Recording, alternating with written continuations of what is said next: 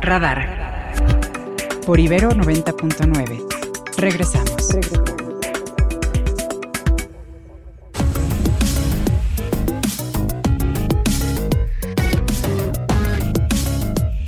8 con 7 minutos. Vámonos con Ernesto Osorio y la mañanera de hoy. Adelante, Ernesto, buenos días. ¿Qué tal, querido Mario? ¿Cómo estás? Muy buenos días, Oscar, amigos que nos escuchan, buenos días. Bueno, pues la conferencia matutina comenzó cerca de las siete y cuarto de la mañana. El presidente, pues muy contento, muy abrigado también, inicia su conferencia dando pues el paso a las secciones acostumbradas de todos los lunes quienes quieren los precios de los combustibles y también en la canasta básica, así como lo que es el tema prioritario para su agenda, que es el tren Maya, los avances en la obra que se habrá de inaugurar dentro de cuatro días, ha sido lo que más, han destacado tanto el, el general Oscar Vallejo, responsable de este proyecto como las empresas participantes, quienes hoy dan el parte acerca de lo que se avanza en los tramos 5, 6 y 7, un promedio aproximadamente del 66% en estos tres tramos, que son los últimos con los que cierra el tren Maya, y bueno, también declarándose listos tanto el ejército mexicano como las empresas para que el próximo 15 de diciembre el presidente inaugure allá en Campeche el primer tramo del tren Maya, el, los tramos 1 y 2 del tren Maya, en tanto que se continúa con las obras en los, el resto de los tramos. Hay que precisar que antes de este informe, de estos dos informes, el presidente se tomó un rato para poder hacer un preámbulo acerca de la importancia que tiene el hallazgo de restos arqueológicos de oración del Instituto Nacional de Antropología e Historia, cuyo titular Diego Prieto aún no da su parte, pero destacará sobre todo los espacios eh, arqueológicos que se habrán de inaugurar durante esa primera etapa mm, del proyecto. El director general del Instituto Nacional de Antropología e Historia será quien cierre este primer informe y esperemos que el presidente pues tenga tiempo de poder abordar algunos de los temas destacados durante este pasado fin de semana que vaya son varios pero que bueno hoy no tuvo ningún comentario al arranque de su conferencia matutina y es parte de lo que va allá en el salón tesorería de Palacio Nacional mi querido Mar.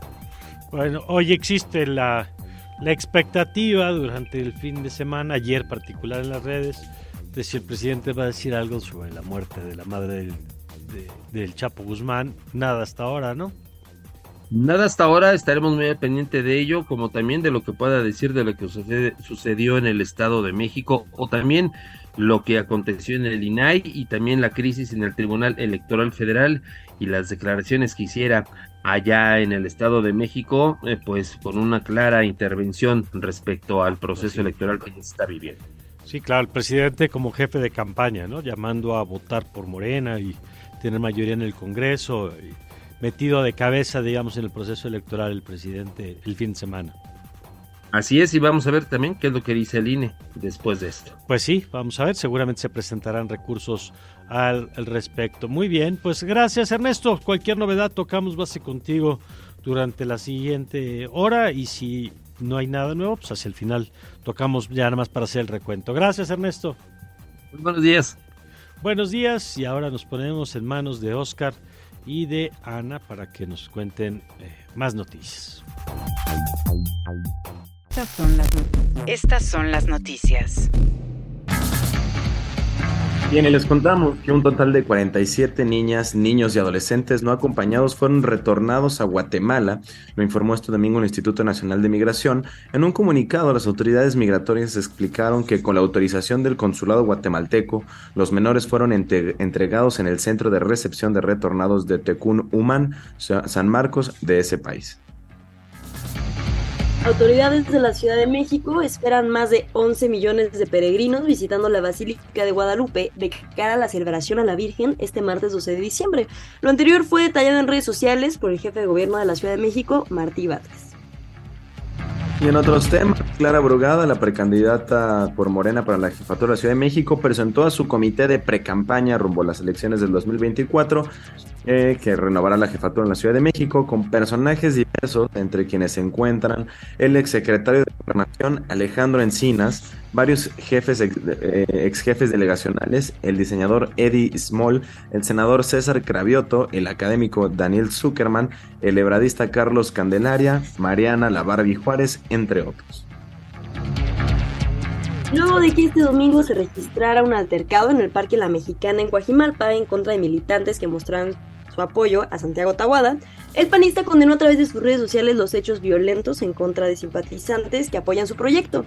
El presidente de la red Jóvenes del PRI, Carlos Mancilla, acusó al alcalde, al alcalde de Coajimalpa, Adrián Rubalcaba, de enviar a un grupo que se pronunció a favor de Tahuada rumbo a las elecciones federales del 2024.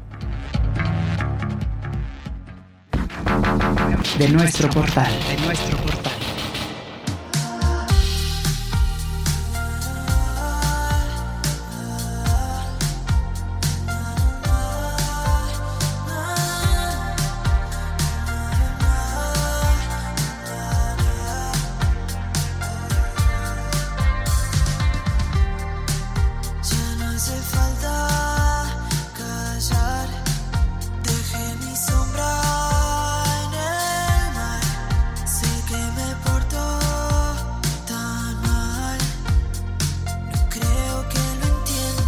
Y desde nuestro portal, el día de hoy les traemos a Francia, quien nos regala su más reciente álbum que se titula Vida Real, que tiene tonos melancólicos, un poco nostálgicos, con una chura angelical, pero también con elementos pop que van a ayudar a sacarnos a bailar en esas fiestas con toda la energía. Y si quieren conocer más sobre este lanzamiento de la semana, lo pueden contactar, lo pueden buscar a través de nuestro portal www.ibero99.fm.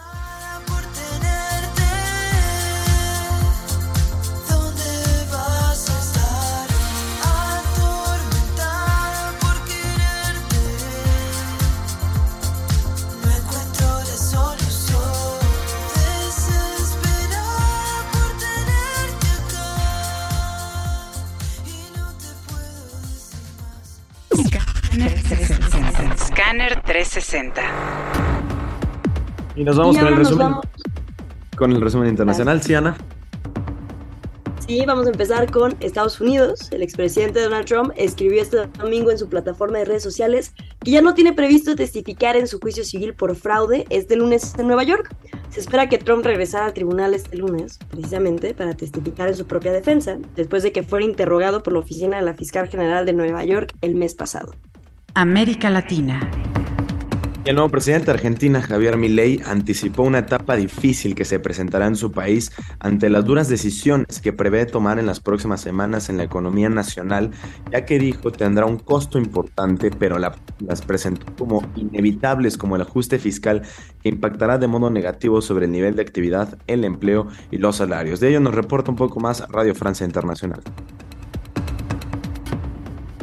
En la plaza de los dos congresos bajó un fuerte sol, mientras sostenían celestes y blancas banderas argentinas y amarillas banderas libertarias, los seguidores de Javier Milei lo escuchaban hablar desde las escalinatas del Congreso.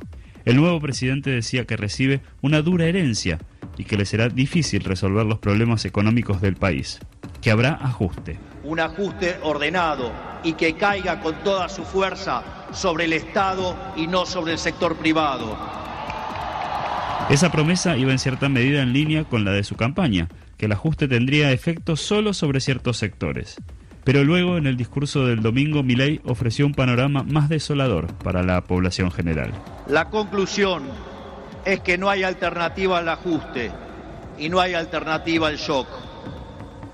Naturalmente eso impactará de modo negativo sobre el nivel de actividad, el empleo, los salarios reales, la cantidad de pobres e indigentes. ¿Cómo será exactamente este ajuste? ¿A quiénes y cuánto impactará? Es lo que comenzará a definirse en los próximos días, cuando empiecen a conocerse en detalle las medidas económicas del gobierno de Javier Milei. Desde Buenos Aires, Natalio Cosoy para Radio Francia Internacional. Crack 90.9.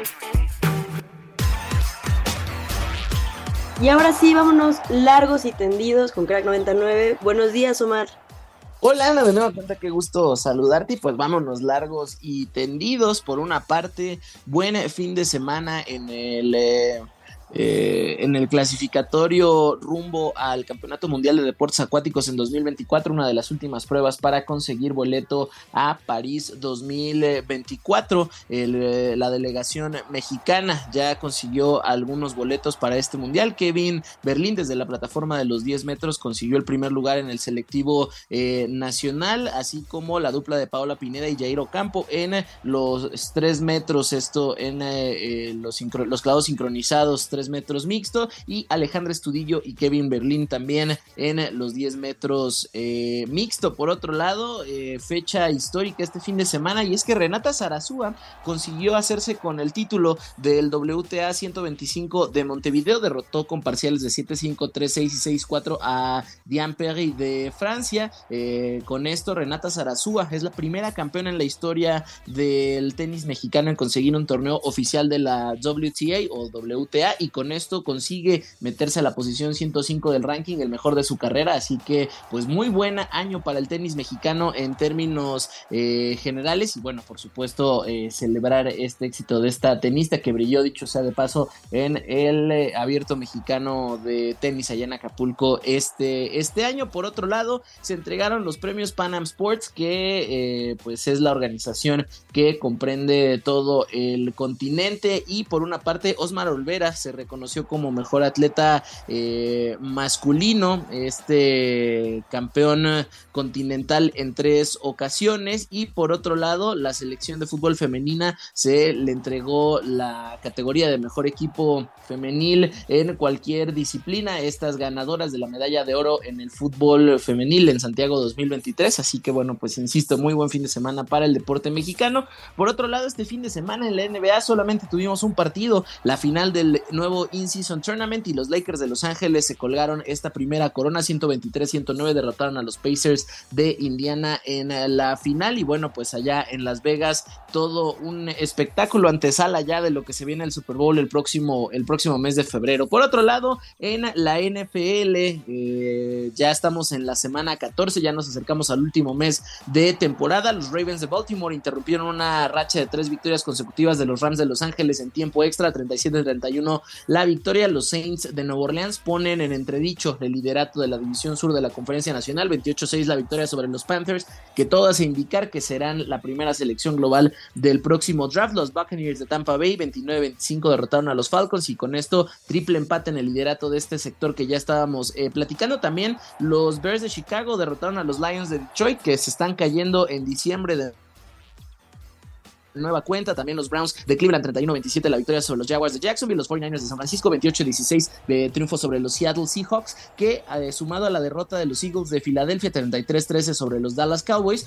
toman eh, el primer lugar de la conferencia nacional y el control de su destino para tener la semana de descanso y la ventaja de locales para la postemporada. Y en un partido muy, muy raro, triunfo de los Vikings de Minnesota 3-0 ante los Raiders. El América metió más puntos en entre semana contra el San Luis, pero bueno, pues se han visto partidos partidos, partidos así. Y para terminar, pizarras de la Liga Mexicana del Pacífico que ya se está acercando al final de su temporada eh, regular. Ayer las Águilas de Mexicali 6 por 1 el triunfo sobre los Cañeros de los Mochis, los Naranjeros de Hermosillo 9 por 3 el triunfo sobre los Charros de Jalisco y paliza de los Yaquis de Ciudad Obregón 7 por 0 el triunfo sobre los Venados de Mazatlán.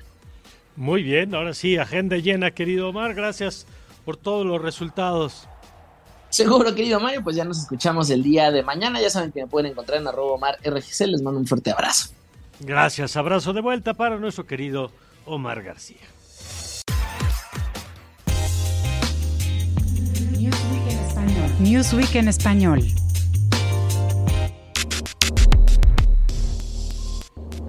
Y nos vamos con Emma Landeros. Emma, querida, ¿cómo estás? Emma. Ahí nos escuchas, Emma.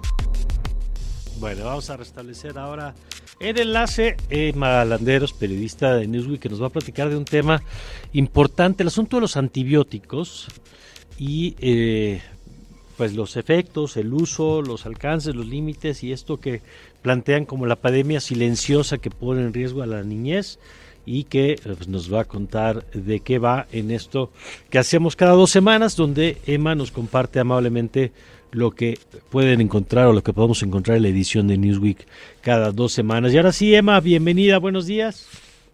Hola, querido Mario, buenos días, ¿cómo estás tú? Muy bien, con el gusto de escucharte y que nos cuentes pues de este tema de los antibióticos, ¿de qué va? Platícanos. Pues bien, te voy a decir que lamentablemente los antibióticos utilizados para tratar enfermedades infantiles, puntualmente comunes, son cada vez menos eficaces. Revela uno de los estudios que analizamos en el nuevo texto que presentamos en Newsweek en español. Y bueno, pues para empezar, muchos de los antibióticos que a menudo se usan para tratar infecciones como la neumonía, la sepsis, la meningitis, eh, que suelen contraer los niños, ahora tienen una eficacia menor al 50%, Mario, y la resistencia de a los antimicrobianos, que se llama RAM, es una de las 10 principales amenazas a la salud pública según la Organización Mundial de la Salud. Eh, esto ha provocado que la sepsis eh, mate a más de 500 mil recién nacidos en todo el mundo cada año. Eh, la OMS, el G7 y el Foro Económico Mundial, Mario, reconocen que la resistencia a los antimicrobianos es una amenaza ya global para la salud humana, porque estos medicamentos, lejos de estar ya combatiendo infecciones en niños y también incluso en adultos, ya están disminuyendo su eficacia y esto hace que a la hora de entrar en el organismo y matar virus, bacterias y hongos como antaño lo hacían, Ahora eh, matan solo algunos grupos vulnerables de virus, bacterias y hongos, otros quedan vivos y estos que sobreviven se vuelven resistentes. Incluso hay este, bacterias que no tienen nada que, no se les tiene que combatir y como fueron resistentes a los medicamentos y no murieron, pues pueden desarrollar otro tipo de enfermedades. Cuando el problema aquí es que cuando más se usan antibióticos constantemente en niños e incluso en adultos, eh, estos eh, los organismos se hacen resistentes. Muchas veces el problema viene de que los doctores prefieren dar antibióticos de manera inmediata para cortar eh, de inmediato una infección, por ejemplo, Sí, o, sí, sí. o también hay algunos países, incluso a veces en México sucede que hay farmacias en donde no está regulado el eh, pedir una receta médica. Entonces, Mm. algunos, algunas personas de manera muy equivocada y muy peligrosa se automedican. Entonces, como ya saben que el de la farmacia de la esquina les vende antibióticos para un dolor de garganta, por ejemplo, hace que eh, se vuelvan más resistentes porque tienen la facilidad de que el medicamento entre con mayor facilidad al organismo. Eso es bastante peligroso porque, por ejemplo, en el mundo hay aproximadamente 2.8 millones de personas infectadas con bacterias y otros virus que ya son resistentes a los antibióticos y de estas 700 mil personas mueren en todo el mundo al año, Mario. Entonces, esto es este, una alerta mundial porque las enfermedades resistentes a los medicamentos podrían causar hasta 10 millones de muertes al año según la OMS y en 2030 la resistencia a los antimicrobianos podría llevar hasta 24 millones de personas a vivir en la pobreza extrema porque finalmente pues todo conecta, ¿no? El problema aquí también es que eh, los medicamentos, los antibióticos, la idea es que hayan nuevos para dejar atrás los que ya no combaten a los virus, a las bacterias, a los que ya este, ya resisten estos este, virus, pero las farmacéuticas pues no están interesadas en buscar nuevos antibióticos porque ganan más dinero con Mm. medicamentos que la gente tiene que tomar durante meses, años debido a enfermedades crónicas.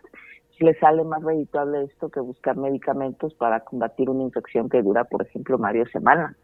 ¿Cómo ves? Pues qué delicado esto. Es, me da la impresión de, Emma, de que este es como los temas que nos han advertido varias veces, que se va sumando la evidencia del riesgo y que no terminamos por querérnosla, ¿no? Que seguimos entrándole a los antibióticos como si fueran pastillitas para refrescar la garganta y que eh, pues estamos dándonos solitos en un en una espiral que los únicos que vamos a pagar las consecuencias somos nosotros, ¿no? Sin duda alguna, lamentablemente, Mario, no seguimos sin entender y muchas veces, este, por querer que la infección se corte en horas o en dos días, pedimos medicamentos, el médico no nos sabe de alguna manera instruir y decir, no, mejor tal tratamiento distinto para no estar metiéndole al organismo tantos antibióticos que después podemos en verdad necesitarlos y que no los vamos a, no nos van a hacer efecto. De acuerdo. Pues gracias, Emma, como siempre. Al contrario, gracias a ti, Mario. Excelente semana. Gracias, Emma Landeros. Y nosotros vamos a echarle un vistazo a la mañanera, Ah. porque el presidente se está refiriendo al tema de la violencia en el Estado de México. Vamos a escuchar parte de lo que está diciendo. presuntos delincuentes y eh, cuatro eh, campesinos de eh, esa comunidad. Y ya se está analizando, se tiene protección en la zona desde que sucedieron estos hechos.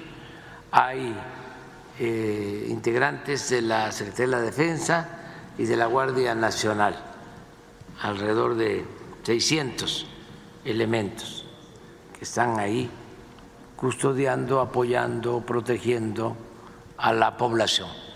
Pero mañana vamos a tener más información sobre esto. Sobre lo segundo, pues no voy a responder, porque estamos ya en temporada electoral y eh, no quiero eh, polemizar con una posible candidata. Ok, gracias. En otros temas, señor presidente, con su permiso, ¿ve, moral- ve moralmente correcto que la esposa de un gobernador busque la alcaldía Bueno, de la capital? ya iba a seguir la, la mañanera y seguirán las preguntas, pero queríamos tocar base con el tema del Estado de México, que qué bueno, y yo por supuesto que se proteja a la comunidad de las represalias, qué malo que tuviera que ser la comunidad la que hiciera frente a los grupos que lo estaban extorsionando y que mataran 11, si no me equivoco, integrantes del grupo delincuencial y tres personas civiles que murieron y que, insisto, eso revela la ausencia del Estado. Y del Estado, no solamente hablo del Estado de México, del Estado federal, de la Guardia Nacional, de lo que nos dijo hace también Juan Luis Hernández Avendaño acá en este espacio. Eh, pero bueno, pues ahí está el, el tema y si hubiera algo más, pues volvemos con ustedes un poco más adelante. Por lo pronto, Oscar. Por lo pronto nos tenemos que ir a un corte, Mario. Al regresar estaremos hablando con Luis Ronces, gerente de comunicación de producto de Google, sobre lo que ya les adelantaba antes del otro corte, qué fue lo más buscado este año por los mexicanos en el año 2023. Quédense con nosotros, ya volvemos aquí en Radar 99 después de esta pausa.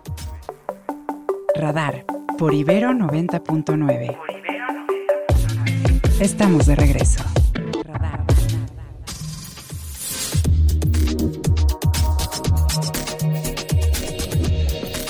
Bueno, y las empresas, todas las empresas, eh, tienen que desarrollarse pues en la cultura de donde viven, ¿no? Con los valores con los que eh, interactúan.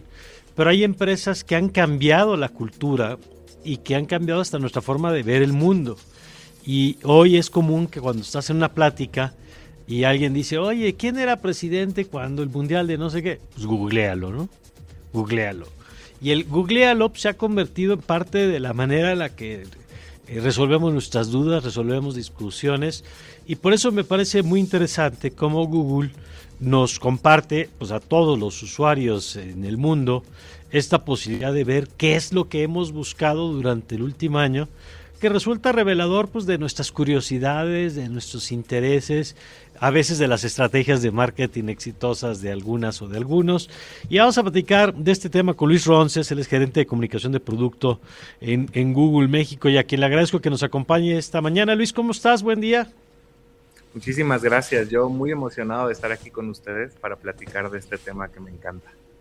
Oye, eh, es- está padre el tema y cuéntanos, por favor, pues qué, qué dicen los datos de esta de este año sobre qué es lo que más buscamos en México en este en este tiempo. Claro, muchísimas sorpresas. La verdad es que creo que todavía el año pasado las listas estaban llenas, por ejemplo, de deportes por el Mundial o todavía había temas COVID, ¿no? Este año creo que hubo un cambio radical en los resultados. Eh, de repente te puedo compartir que Peso Pluma, por ejemplo, estuvo en dos listas como el número uno, la lista de personas y la lista de música. Eh, siguiendo el, el, número uno de Peso Pluma en la lista de personas está Margot Robbie, que justamente por la película de Barbie, ¿no? Fue una de las más buscadas este año. En la lista de música te puedo decir que también Shakira y Taylor Swift aparecen en posiciones eh, importantes de la lista en México. Y en otras listas, también In Memoriam, el número uno es Chabelo, este año que justamente acaparó la conversación digital, su fallecimiento. Eh, tenemos también algunas listas nuevas como la lista de diversidad, en la que aparece Wendy Guevara en lugar número uno, eh, y La Casa de los Famosos aparece número uno en, en nuestra lista de cine y TV. Y también tenemos dos listas en particular sobre preguntas. Una, la pregunta es cómo ayudar y la pregunta más buscada de cómo ayudar es cómo ayudar a personas con adicciones. Ahora. Y lo interesante es que en nuestra lista de qué es, la pregunta más buscada es qué es el fentanilo, ¿no? Entonces, como que hay ahí por, de repente una conexión interesante eh, y ese tipo de cosas nos gusta que la gente las pueda reflexionar, las pueda eh, interiorizar y comenzar a preguntarse el porqué de estos resultados. ¿Hay algo, Luis, que te haya sorprendido de, ya que, digo, porque evidentemente es un reflejo de lo que hemos sido y de las conversaciones que hemos tenido. Lo del fentanilo, por ejemplo, sí me llama la atención, ese no, no me lo esperaba, pero hay a ti, por lo de Shakira, lo de Taylor Swift, quizá eh, pues está en lógica con lo que hemos tenido de conversaciones a lo largo del año, pero hay algún elemento que digas, mira, esta yo no la vi venir.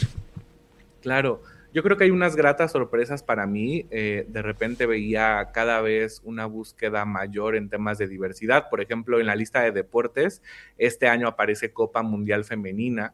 Eh, lo cual para mí es una buena noticia, ¿no? Saber que de repente la afición mexicana del fútbol ya está buscando también estos eventos eh, femeninos a tal grado que aparecen en la lista del top 10. De repente también en esta lista que te comentaba sobre qué es, aparece la pregunta en segundo lugar, eh, qué es una persona no binaria, ¿no? Entonces, saber que la gente también está tratando de informarse más sobre el lenguaje inclusivo, saber un poco más cómo funciona, eso es una sorpresa que para mí es eh, una buena noticia. Oye, ¿los temas político-electorales ya se asoman? Justamente este año no tenemos ninguna personalidad política en las listas. La verdad es que también un disclaimer es que no, eso no significa que no haya búsquedas de personalidades políticas, sino que más bien nosotros la manera en la que decidimos las temáticas de las listas tiene que ver por el grupo de términos y la temática que sigan. ¿no? Entonces quizá este año hubo más eh, agrupaciones de términos que tenían que ver con cine, con música, con diversidad justamente. Eh, pero estoy seguro que en 2024, ya ahora arrancadas las campañas electorales y las elecciones, quizá podamos ver resultados distintos. De acuerdo. ¿Qué tanto eh, se parece de pronto las listas de lo que pasa en México con lo que pasa con el mundo? Es decir, ¿qué tanto hay fenómenos que trascienden? Decías ahorita, por ejemplo, el caso obviamente Taylor Swift, que es uno de los fenómenos quizá globales, pero ¿qué, qué arroja cuando comparamos un poco lo doméstico con lo global? Totalmente, y creo que es un buen momento para mencionar que este año nuestra edición del año en búsquedas es una edición especial de aniversario de los 25 años de Google. La gente va a poder ver las listas globales no solamente de lo más buscado en 2023, sino en el histórico desde que se creó Google Trends. De esta manera estamos tratando de darle un momentum a esta celebración que para nosotros fue muy importante este año. Y volviendo a tu pregunta, me gustaría también eh, abordarla desde el lado en que creo que si bien hay similitudes en las listas globales con las de México, eh, las listas que tenemos globales tienen resultados un poco distintos. Por ejemplo, en la lista de personas, eh, solamente un par aparecen de las que tenemos en México en la lista global. Esa la domina, por ejemplo, Damar Hamlin, la lista global. Aparece en esa lista Travis Kelsey, en México no. Entonces, creo que sí hay puntos de intersección eh, en personalidades, como tú bien lo dices, como Taylor Swift, que son fenómenos globales. Pero es interesante ver también el cambio porque de repente hay búsquedas que no nos esperábamos ver en la lista global y sí aparecen. Pues está interesante. ¿Dónde se puede ver? Te metes a Google, justamente eh, pones Year in Search 2023, que es la campaña como nosotros nombramos a este momento, y te aparece en el primer resultado las listas de 2023, no solo de México, sino del mundo y de varios países para que tú las puedas consultar. Muy bien. Ana, nada más tienes una pregunta para Luis. Sí, buenos días, Luis. Te saluda Ana Ceseña. Eh, ¿Hay alguna categoría que haya disminuido en búsquedas respecto a otros años? Eh, justamente este año eh, te diría que se quedó bastante parecido a la, a la, lista del año pasado. Te diría que más bien agregamos, por ejemplo, estas preguntas sobre cómo ayudar, sobre qué es, por ver la importancia que tenían estos términos y la relevancia que tenía tener más visibilidad de estos términos que la gente buscaba. En la lista, por ejemplo, de cómo ayudar, aparecen preguntas sobre cómo ayudar a Acapulco en segundo lugar, cómo ayudar a Turquía en cuarto lugar después del terremoto que sucedió este año. Y ese tipo de insights, ver que la gente en México quería ayudar, quería buscar maneras de estar presente, nos pareció súper relevante y por eso este año aparecen esas listas también. Muy bien, Luis. Pues gracias. Le vamos a echar un ojo con detalle, pero ya nos has adelantado un poquito de lo que vamos a encontrar en personas, en música, en temas. Y bueno, pues yo ya me estoy frotando las manos por lo del 24 en términos. Ya sabemos que además esto lo puedes estar consultando interesante en Google Trends. Tú puedes estar haciendo búsquedas por ti mismo y mezclando temas y definiendo periodos de búsqueda. Hay herramientas muy interesantes para ver quién tiene más presencia, digamos, en, en este espacio que es, insisto, revelador. Me acuerdo, Luis, cómo en temas de pandemia pues esta era una herramienta interesante para ver hasta dónde iban dándose los brotes, ¿no? Dónde iban haciendo búsquedas de síntomas, por ejemplo. Eh, y bueno, pues de ahí lo, lo, valioso de esta herramienta. Gracias, Luis. Muchísimas gracias a ambos por el espacio. Gracias, Luis Ronces. Él es el gerente de comunicación de producto de Google, Google México. Y bueno, pues aquí está la información. 8 con 42.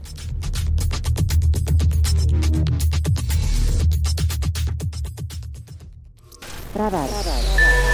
Radar 99.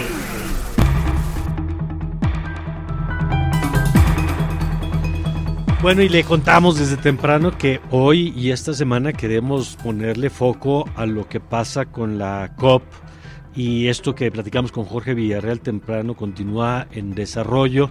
Están todavía las discusiones y nos acompaña Vanessa Pérez, que como usted lo ha escuchado en otros momentos en este espacio, ella es la directora global de economía del World Resources Institute. Está pues con apenas unas horas, unos días de haber regresado de Dubái. Y Vanessa, qué gusto tenerte nuevamente aquí en Iber 99. Muy buen día. Muy buen día, Mario. Muchas gracias por la invitación. Ahora sí, ya en el mismo uso horario. Sí, exactamente. Acabo de llegar el fin de semana. No, Muy bien. Sí. Oye, eh, platicábamos temprano, nos escribíamos temprano, Vanessa, antes de arrancar el programa incluso, y, y nos contabas esto, que es un evento que sigue en desarrollo. Y yo te preguntaría, pues, ¿cuáles son los grandes temas por resolverse todavía en las siguientes horas y días? Sí, claro, Mario. Recordemos por qué es tan importante esta COP, esta COP28. Como, como ustedes recordarán, en, en, el Acuerdo de París se hizo un mecanismo que se llama el mecanismo de Ratching Up, eh, que básicamente es un mecanismo para ir aumentando la ambición conforme va pasando el tiempo, ¿no? Y entonces el primer mecanismo de este aumento de la ambición se llama el Global Stocktake y básicamente es un, un informe bastante este, serio que hizo, eh, que hizo la, las propias Naciones Unidas eh, y que salió en septiembre. Y la idea del, del, informe es ver pues cómo estamos con respecto a lo que acordamos en París que íbamos a hacer, ¿no? Y en París uh -huh. lo que acordamos es llegar a una temperatura de 1.5 grados y lo que nos dice este informe del, del Global Stocktake es que si cumplimos todas las metas que están sobre la mesa ahora, llegaremos a una temperatura de 2.8 grados centígrados, lo cual es, es muy grave, ¿no? Entonces, el, el Global Stocktake es importante, pero todavía más importante es la respuesta global al Stocktake, ¿no? Entonces, la idea es que en la COP28 se ponga en el texto cuál es la respuesta global, ¿no? Y la respuesta que la comunidad climática piensa que es la acertada es que pues se tienen que eliminar los combustibles fósiles, ¿no? Entonces, uno de los temas que está álgido en la mesa es cuál es el lenguaje que se va a poner con respecto al abandono de los combustibles fósiles, ¿no? Si va a ser la eliminación gradual, si es, es, es del abandono o es un lenguaje más, más suave, ¿no? Uh -huh. Ciertamente, como estamos, pues tiene que ser un lenguaje fuerte, ¿no? Y determinante. Claro. Y ese, ese lenguaje va a tener mucho que, mu, mu, mucha importancia porque en 2025 los países eh, someten sus nuevas eh, eh, National Determined Contributions o contribuciones nacionalmente determinadas, sus planes y ambición climática en 2025. Entonces, el lenguaje es suave este, pues la respuesta de los países eh, posiblemente sea también suave. Oye, ¿no? en esa discusión, Vanessa, ¿qué tanto está pesando pues que el anfitrión de la cumbre pues sea la cabeza de una empresa petrolera, de un estado petrolero? Eh, porque evidentemente la redacción no es inocuo, ¿no? De- dependiendo, como tú nos dices, los términos que utilicen, pues es el llamado que se hace a los países y por eso qué tanto puede pesar esa variable, incluso en lo que tú viste al paso de los días. Pues mira, hay muchos análisis sobre qué tanto pesa la presidencia en lo que sucede en las negociaciones y la verdad es que sí es importante, ¿no? O sea, cómo la presidencia eh, eh, organice los, los diferentes grupos de contacto y las diferentes negociaciones es muy importante, ¿no?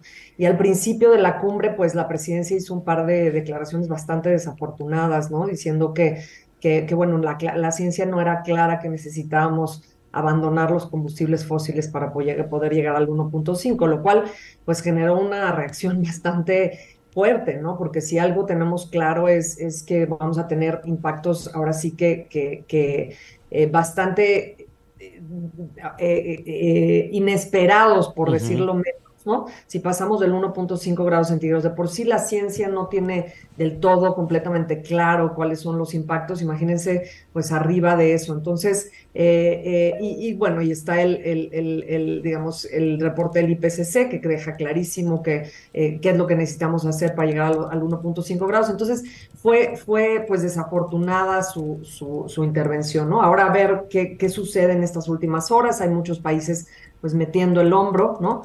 Eh, no sé si quieres te comento, hay otros dos temas sobre la mesa. ¿no? Yo creo que ese del, del Global Stock es el más importante. Acaba, acaba de ponerse sobre la mesa un nuevo texto, ¿no? Entonces, dependerá qué tanto se negocie sobre ese texto cuando termina la, la, la, la cumbre, ¿no? Los otros dos temas son el tema de adaptación y el tema de financiamiento, ¿no? En el tema de adaptación, lo que, lo que se tiene pendiente es tener una meta eh, concreta, una meta cuantitativa, por decirlo así, y un plan de trabajo sobre, sobre adaptación. Ahora, digamos, ha sido complicado porque ahora que se tiene el fondo de pérdidas y daños, ¿no? Este, pues algunos países ponen dinero allá, pero ya no ponen allá. Entonces, ¿cómo hacemos que la cobija alcance para todo lo que se tiene que Y por eso es tan importante este, esta declaración que hablábamos el otro día de las, del, eh, triplicar las energías renovables, ¿no? Porque solamente estas inversiones que te dan rendimientos te dan oportunidad de tener mayores ingresos y mayores este,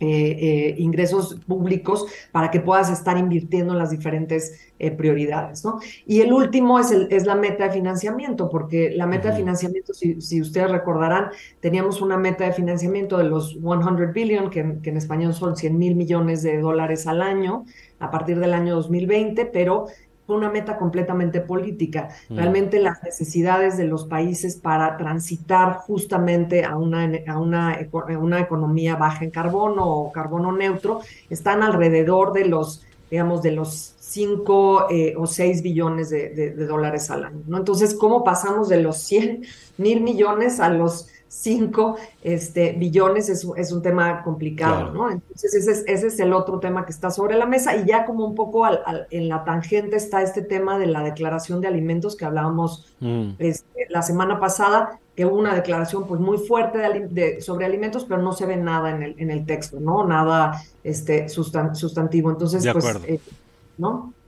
De acuerdo. Ana, tú Entonces tienes vamos, una vamos pregunta. a ver Sí. qué, qué- qué sucede. Este, como te comentaba, en una de esas, este, ahora, digamos, en, en la, es la, pues ya la noche, ¿no? Yo creo que los negociadores van a trabajar toda la noche y, y en la mejo- en el mejor de los casos se adopta un texto mañana, ¿no? Este, por la mañana hora de Dubái. Pero en el peor de los casos hay algunos analistas que hablan de que las negociaciones van a continuar hasta el jueves, ¿no? Yo, yo soy de las, de las que eh, pienso que si se necesita continuar, se continúe, ¿no? Este, no podemos adoptar un texto que, que no tenga un, una- un lenguaje claro y contundente en el tema de, de los combustibles fósiles, ¿no? De acuerdo. Ana. Sí. Sí, buenos días, Vanessa, te saluda Ana Ceseña. Yo sé que nos estás hablando desde una posición global, eh, pero ¿cuál es el papel que debe tomar México después de la COP28? Bueno, eh, yo creo que, yo creo que México, eh, no sé si, si han, han ido como siguiendo la trayectoria de México, pero México había sido uno de los países más activos en las negociaciones climáticas, ¿no?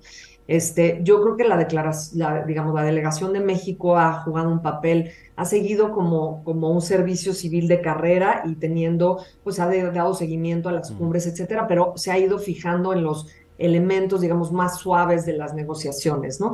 En lugar de, estar teniendo posiciones muy francas, ¿no? Entonces, yo creo que después de la COP28, eh, eh, si hay un llamado de la, de la sociedad civil, ¿no? A la nueva, a la nueva presidencia, a la nueva administración, pues uno tendría que decir, que decir cuál es el plan específico que va a adoptar para cumplir con la declaración de la, de la- del, del- de, de triplicar las energías renovables, ¿no? Eso es, eso es fundamental, ¿no? Este, porque, porque como ustedes saben, ha estado siempre en, en- en- Claro. en- en debate y es uno de los temas pues muy sensibles, ¿no? Es, no es un tema de economía, es un tema de política económica. O sea, las renovables en México ya tienen sentido económico desde el 2017, ¿no? Este, aún con los, con los subsidios a los combustibles fósiles, ¿no? Aún con los subsidios a los combustibles fósiles estaban por encima de la rentabilidad de las, del, del, del- del- del petróleo y el gas, ¿no? Entonces tiene que tener un plan muy concreto que además Claro. los medios y la sociedad civil le puedan dar seguimiento, ¿no?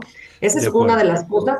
Y después posicionarse este, claramente en, la, en, la, en el ámbito climático internacional. O sea, si, si, los, si la meta de financiamiento climático eh, es posible que, que se duplique, se triplique, ¿no? Eh, o aún más, México como país altamente vulnerable al ¿Qué cambio climático ser? Claro. debería estar, debería estar en las filas cercanas para poder este, también recibir ese apoyo, ¿no? De acuerdo. Pues Vanessa, gracias nuevamente por poder eh, platicar contigo. Y una vez que termine la redacción, si te parece, ya con la versión final, volvemos a tocar base. Con muchísimo gusto, Mario. Encantada y encantada, Ana. Muchas Gracias, gracias. Vanessa. Vanessa Pérez es la eh, directora de Economía Global del World Resources Institute. Y nos vamos ya a la recta final de esta mañana con Claudia Flores. Guerra de narrativas. Guerra de narrativas. Cuéntanos qué nos traes, Claudio.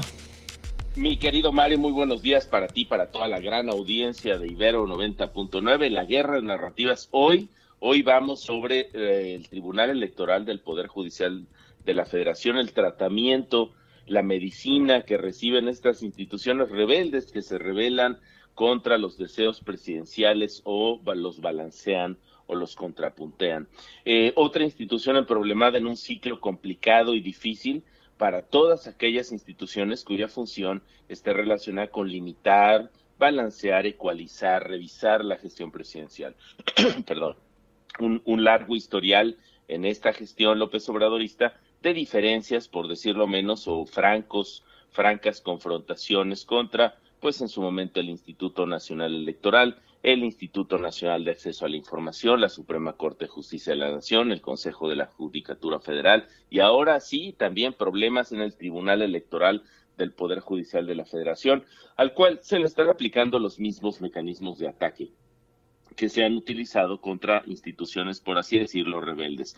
¿Cuál es el tratamiento? Uno, denostación pública, eh, desde las mañaneras sistemáticamente atacar aquellas instituciones que pues no se no se pliegan a los deseos presidenciales, se les ha dicho corruptos, prianistas, mafia en el poder, conservadores, enemigos de la transformación, entre otro conjunto muy diverso de adjetivos que maneja el presidente.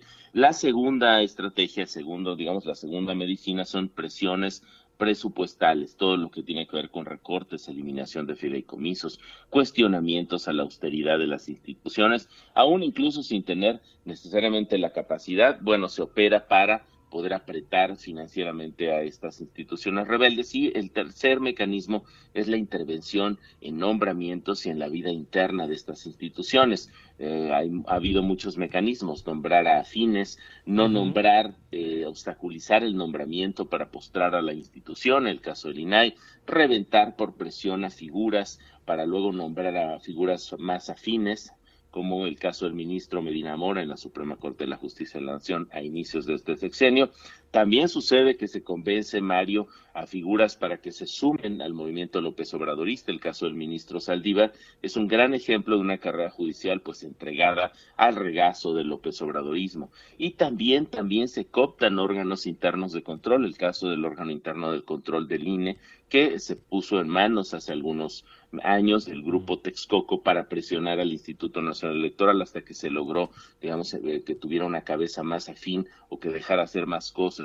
En estos días trascendió, por ejemplo, una foto de una eh, pues de las de las eh, integrantes del Tribunal Electoral, Mónica Soto, reunida con Sergio Gutiérrez Luna, un representante de este grupo, eh, digamos, político afín con el presidente López Obrador, y finalmente también pues todo este proceso de obstaculización en la renovación de figuras, nombramientos, descomponer la vida interna de estos órganos e instituciones, pues parece ser un mecanismo, un mecanismo que se está utilizando en esta en este ciclo para poder retener el poder y para mantener las elecciones del 2024 lo mejor controladas posibles desde el poder, mi querido Mario.